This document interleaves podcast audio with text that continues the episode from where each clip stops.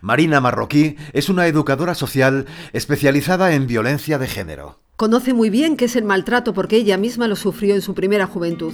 Miranda Violeta. Una mirada feminista a nuestra vida cotidiana. Marina no respondía a ese falso perfil de mujer maltratada, de baja autoestima, pasiva, insegura. Muy al contrario, tenía 15 años y en el instituto la conocían como la Che Guevara. Toda una lideresa en los tiempos del no a la guerra de Irak del año 2003. Se sentía cómoda en su piel. Hasta que un día, dando vueltas por un centro comercial, unos amigos le presentaron a un chico de 20 años. Ese día comenzó su descenso al infierno. Los golpes psicológicos y físicos no se reciben el primer día. Yo era muy lista a los 15 años. Si hubiera dicho hola, me llamo Paco Zasca, no hubiera salido con él. Paco es un nombre ficticio, no es el nombre real.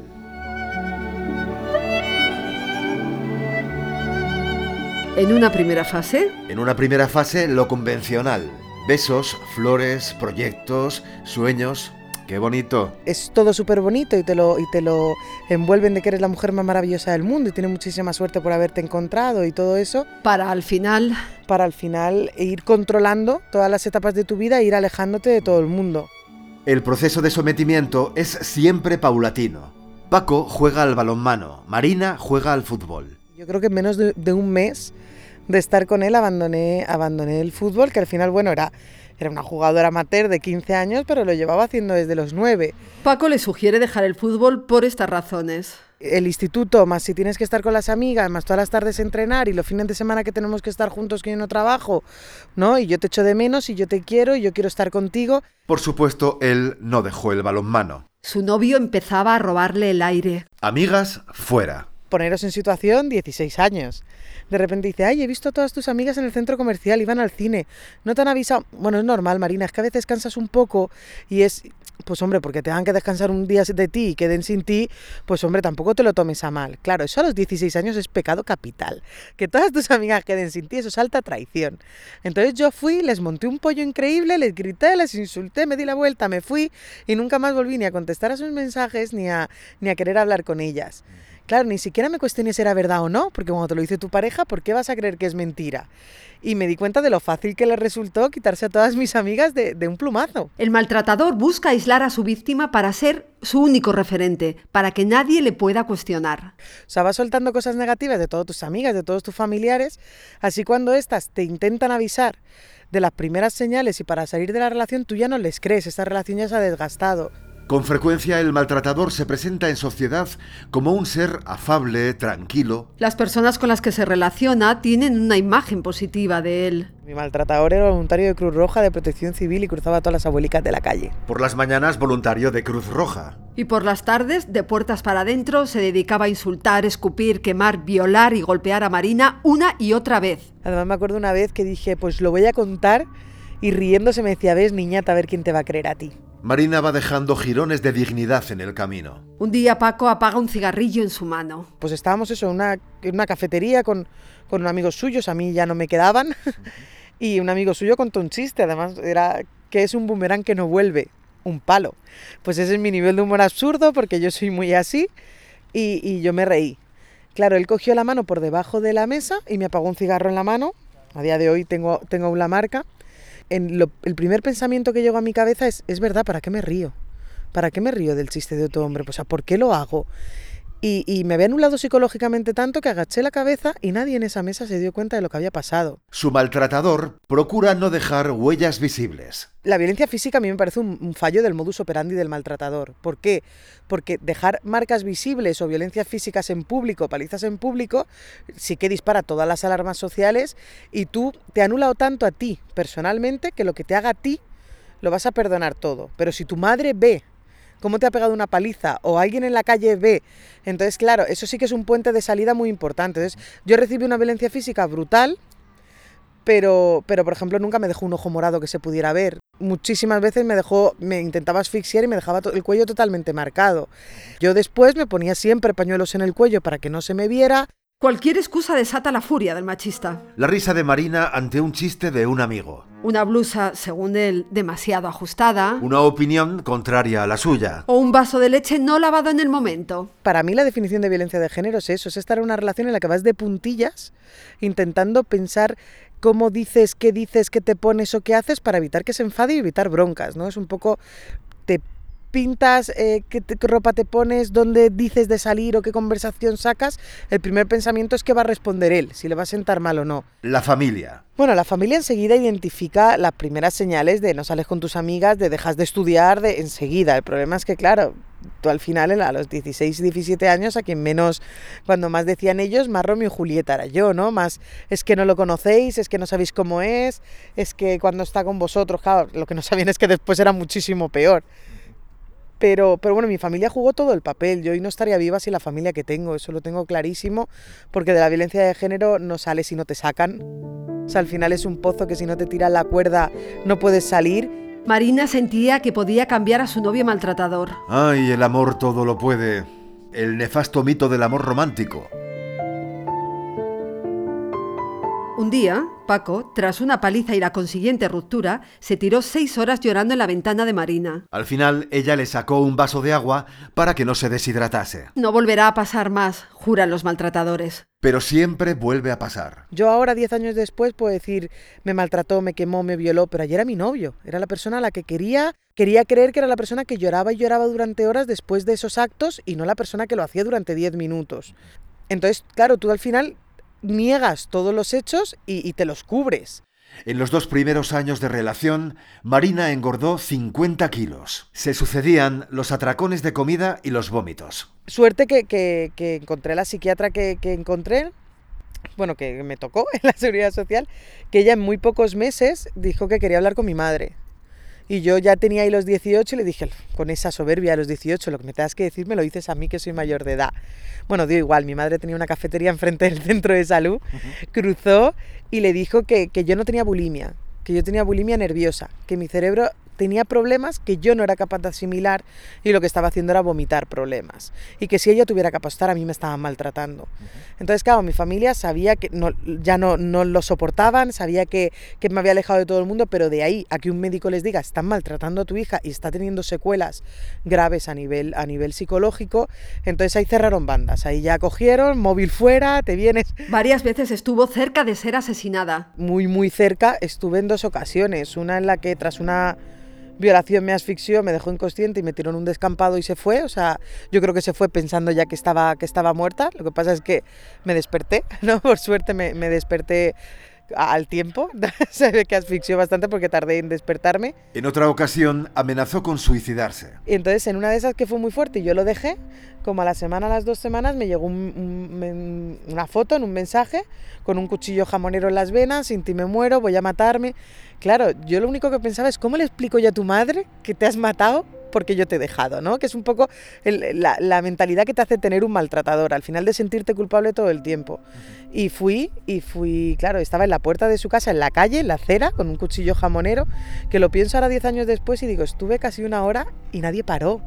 Y claro, en ese, forcejeo de no te cortes, ¿qué vas a hacer? No, al final la que acabó cortada fui, fui yo. También tuve suerte, que tuve suerte que, que, con la sangre y eso, pues paró. Pero paró posiblemente porque aún sabía que le iba a perdonar después de eso. Claro, mirándolo hoy en perspectiva, estuve muy, muy cerca de, de no salir viva del maltrato. Paco llama por teléfono a varias personas de la familia de Marina, entre ellas a su abuela. Y fue cuando él ya al ver la desesperación de que, no, de que ya no tenía opción a, volver, llamó primos, tíos. Mi, abuela, mi abuela con 83 años que falleció de un, de un infarto poco, poco después. Entonces sí que fue muy, muy fuerte, ¿no? Marina se recluye en casa, vigilada de cerca por la familia. Pues aún así me escapé. O sea, aún así, claro, tú ya no te escapas. Yo sabía que no podía volver. O sea, yo además sabía que eso ya se había destapado a nivel familiar y yo ya, claro, pero te escapas para hacerle intentar ver que por qué molestas a mi familia, deja de llamar, acéptalo o no. Claro, lo que no sabía es que yo en esas, en esas salidas de intentar hacerle razonar lo que estaba haciendo es jugarme a vida porque eso no lo ves. Y justo a la vuelta de, una, imaginaos en mi casa, después de esa llamada desaparezco cinco horas. Aquella noche la madre y el padre de Marina pensaban celebrar con una cena sus 30 años de matrimonio. Y, yo llegué a las 10 de la noche ilusa de mí pensando que iba a encontrar esa cena, esa, ¿no? Que iba a encontrar esa celebración. Claro, cuando yo llegué yo vi a mi madre en la puerta llorando, diciendo que mis hermanos habían hecho entre mis hermanos y todo el mundo una batida para encontrarme. Porque además me decía, es que es que no podemos hacer nada, es que vas a volver, es que es la primera vez que, que, noté que se rendía, ¿no? Al final mi madre, que fue la que siempre estuvo ahí, porque mi padre al final, como se educan a los hombres, ¿no? A no conectar con las emociones, mi padre, su frustración es mi hija pequeña, le ha pasado esto, pues yo cada vez que yo entraba, él salía, o sea, ya la relación era, era, era muy fría, pero claro, mi madre siguió ahí al pie del cañón, acompañándome a planificación familiar cada vez que, que él hacía que se rompiera un preservativo para quedarme embarazada, o sea, había sido un camino muy largo y de repente noté que se rindió y me dijo exactamente eso, tú sabrás lo que hace, yo no he visto a tu padre llorar en 30 años, yo tampoco lo volvimos a ver, a ver luego y es cierto que yo a día de hoy nunca he visto a nadie llorar así, por eso es de verdad que es la primera vez que me creí y eso fue después de uno de los dos intentos de asesinato, o sea, ni siquiera en ese momento creí que me pudiera matar hasta que no vi el miedo en sus ojos. Yo salí el día en que mi padre llorando me dijo, es que no sabes lo duro que es saber que van a matar a tu hija y no puedes hacer nada. Vi el terror en sus ojos y de verdad vi que esa noche pensaba que había perdido una hija.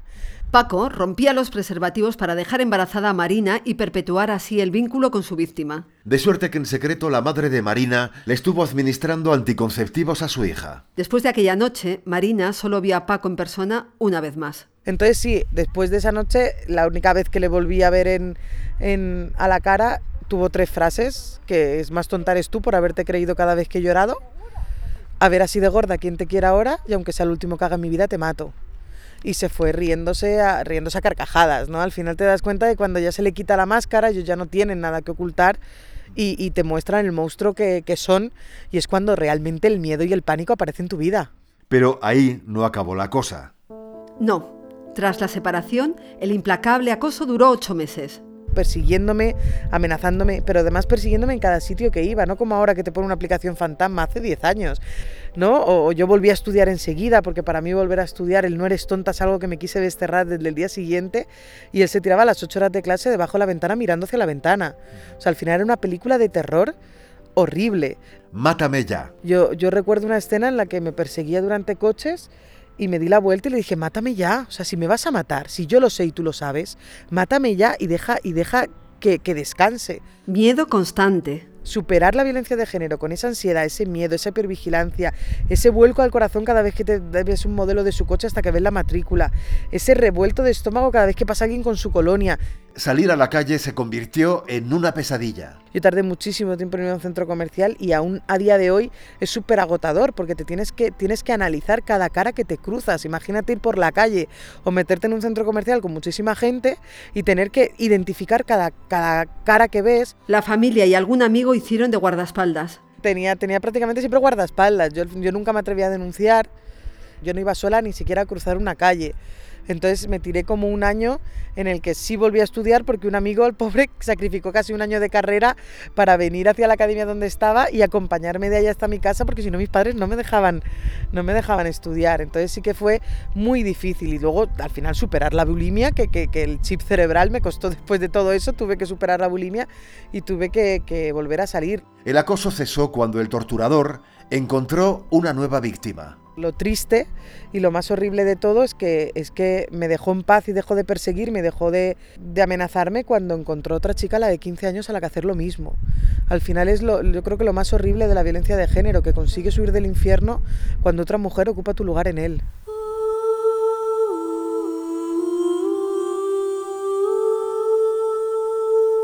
Marina recuerda la mirada de su novio mientras la golpeaba cuando te tiene acorralada, cuando te tiene una paliza que está ya pegándote patadas en el suelo y ves esa mirada de ese brillo en los ojos, te mira con esa cara de demonio y ese brillo y, de repente en ese momento notas que es tan feliz. El maltratador, su modo de disfrutar de una relación sentimental es con poder, es, anulando, es, es teniendo esa superioridad moral. Paco no agrede a sus compañeros, a su jefe, a sus iguales. Paco se ceba en su novia. Fue educado en la creencia de que la mujer es inferior al hombre y por lo tanto le debe subordinación, al igual que los hijos e hijas de haberlos tenido. Paco es una persona enferma. Sí, su enfermedad se llama machismo. La violencia psicológica, señala Marina, deja más huella que la violencia física. De que te quieres morir porque te sientes la persona más sola del mundo. Y claro, es que tu cerebro ha estado única y exclusivamente preocupado por una persona. Cuando esa persona sale de tu vida, a ti no te queda nada. Yo me acuerdo que no podía decir ni una canción que me gustase, ni una película, ni yo no era nadie, era un papel en blanco, me tuve que volver a reescribir entera. Contar el sufrimiento, no callarlo, es imprescindible para sanar. Cuando lo puedes hablar, contar, incluso reír y hacer chistes sobre ello, creo que al final tener voz y poder alzarla es la, la superación integral. Han pasado 10 años desde aquella terrible relación. Por fin puede reír. Porque Marina es muy risueña y simpática. Yo es que ahora no sé vivir sin humor, he llorado tanto y durante tanto tiempo no sonreí que yo de verdad creo, yo de verdad creo que la, la mejor venganza que se puede hacer a un maltratador es ser feliz.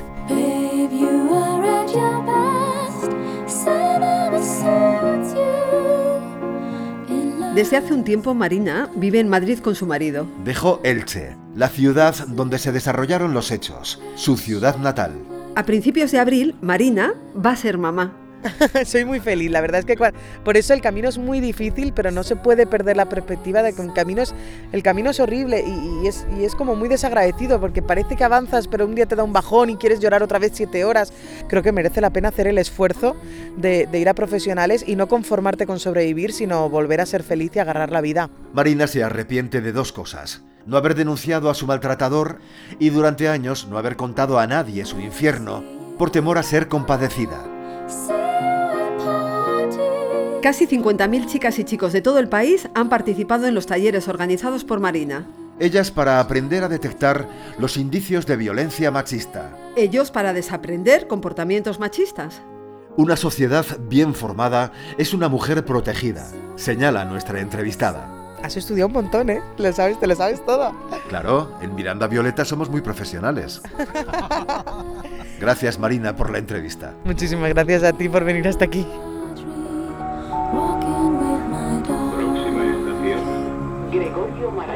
Ya en el metro en dirección a Chamartín, nos vamos con la satisfacción de haber conocido no a una víctima, ni siquiera a una superviviente de maltrato, sino a una mujer empoderada cuyo testimonio se resume en esta frase. De la violencia machista se puede salir. Se puede salir. Saludos de Blanca Hernández y Adolfo Urbina. Un espacio elaborado por la Escuela de Pensamiento Feminista, Las Palabras Violetas.